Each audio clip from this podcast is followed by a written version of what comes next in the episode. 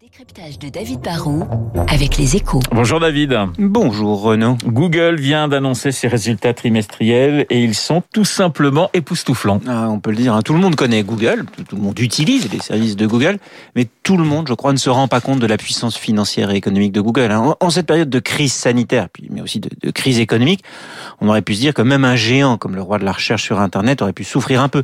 Bah, c'est absolument pas le cas. Hein. Sur les trois derniers mois, il faut le se rendre compte, son chiffre d'affaires a bondi 34%, c'est impressionnant, mais ils atteignent en plus 55 milliards de dollars de revenus. Sur un trimestre, rendez-vous compte, ils engagent 32 milliards de recettes publicitaires, plus de 355 millions par jour. En moins d'une semaine, ils font autant de chiffre d'affaires annuel dans la pub que TF1, le roi de la publicité chez nous en France. Et leurs profits trimestriels ont été multipliés tout simplement par 5 en 5 ans. David, comment s'explique cette puissance? Bah, Google offre de bons produits qui répondent bien aux attentes du public et qui souvent ne coûtent rien au consommateur final. Leur moteur de recherche, c'est le meilleur. YouTube qui leur appartient, c'est hyper fort. Le système Android qui fait tourner les smartphones rivaux des iPhones, bah, c'est encore eux.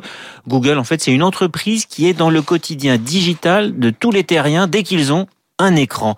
Ils n'ont pas besoin de générer beaucoup de chiffre d'affaires euh, par personne ou par entreprise.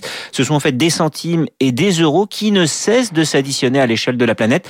Google, c'est une machine à cash qui ne dort jamais. Est-ce que cette puissance va, va trop loin, David euh, Ouais, cette puissance économique et technologique, en tous les cas, pose des questions. Ils sont devenus tellement puissants qu'il n'y a pratiquement pas d'alternative ou de contre-pouvoir pour une partie de leurs offres. Si on ne met pas en place une forme de régulation spécifique, le risque, c'est qu'ils restent assis sur une rente. Hein. Ils, pourraient bloquer l'émergence de concurrents et faire payer très cher leurs services aux entreprises. Ils peuvent aussi prendre en otage certains secteurs économiques qui ont été moins agiles dans leur évolution digitale, comme la presse par exemple.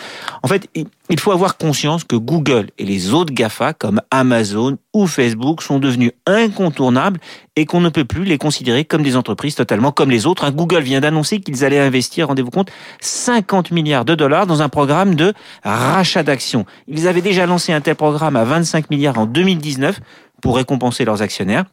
C'est formidable, mais c'est peut-être aussi le signe que même eux ne savent plus très bien quoi faire de tout leur argent. Le décryptage de David Barou. David, toujours très digne malgré la défaite du Paris Saint-Germain hier, mais, mais, première mi-temps et vous gardez encore l'espoir, mon cher David. Rien n'est perdu. Je vous rappelle que mon invité à 8h15 sera euh, Jean-Pierre Raffarin, euh, l'ancien Premier ministre. Euh, dans une poignée de secondes, le journal de 8h.